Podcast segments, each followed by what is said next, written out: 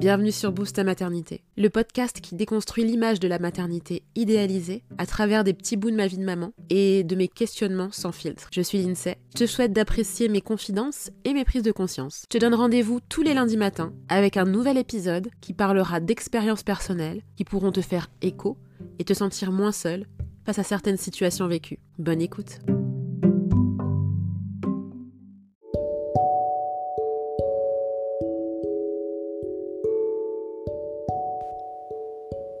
Je suis fatiguée. Cette phrase semble interdite dans la bouche d'une mère qui a choisi d'être dans le maternage proximal et d'allaiter de surcroît. On m'a dit Donne le biberon, ça te facilitera la vie. Ou bien Tu peux le laisser pour qu'il s'habitue à ton absence. Ou encore Tu seras pas toujours là pour lui. Faudra bien qu'il fasse sans toi un moment. Ou le mieux T'as choisi ce mode de vie là, non? Être dans le maternage proximal et privilégier le bien-être de son enfant ne signifie pas qu'il faille négliger ses propres besoins. Ces dernières semaines, c'est un tourbillon émotionnel pour mon fils. Il a deux ans et est en pleine acquisition. Et qui dit acquisition dit proximité plus plus plus. C'est énergivore, mais je me dois d'être disponible pour lui. Mais au même titre qu'une maman qui ne serait pas dans le maternage proximal, qui donnerait le biberon, je ressens des choses. Il m'arrive aussi d'être fatiguée. Il m'arrive aussi de vouloir du temps pour moi.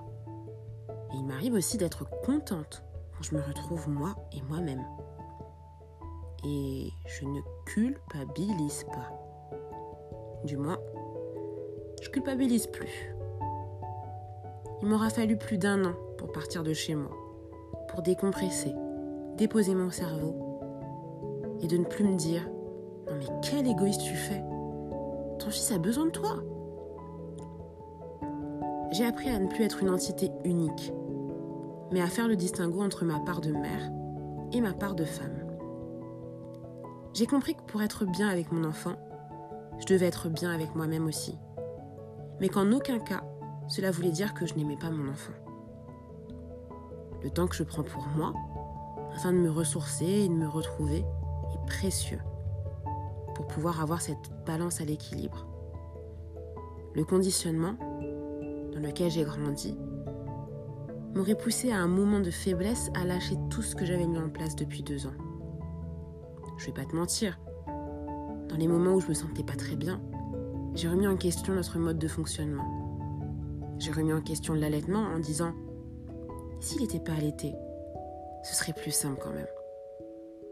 Et je me suis ravisée. Je me suis dit, t'as le droit de douter. T'es pas infaillible. Mais t'en es pas moins une mère qui donne tout ce qu'elle peut à son enfant. Et je souffle. Je sais que j'ai de la chance d'être entourée et d'être soutenue. Et comme je dis régulièrement, c'est l'une des clés pour poursuivre dans cette voie sereinement. Je sais que dans le futur, j'aurai encore des moments de faiblesse. J'aurai encore des moments où j'en pourrai plus. Des moments où ma patience serait mise à rude épreuve. Mais son sourire, son épanouissement et sa sérénité me rappelleront à l'ordre pour me dire que tout ce que je fais n'est pas vain. M'écouter pour mieux nous retrouver, sans culpabiliser, sera demain ma plus belle récompense.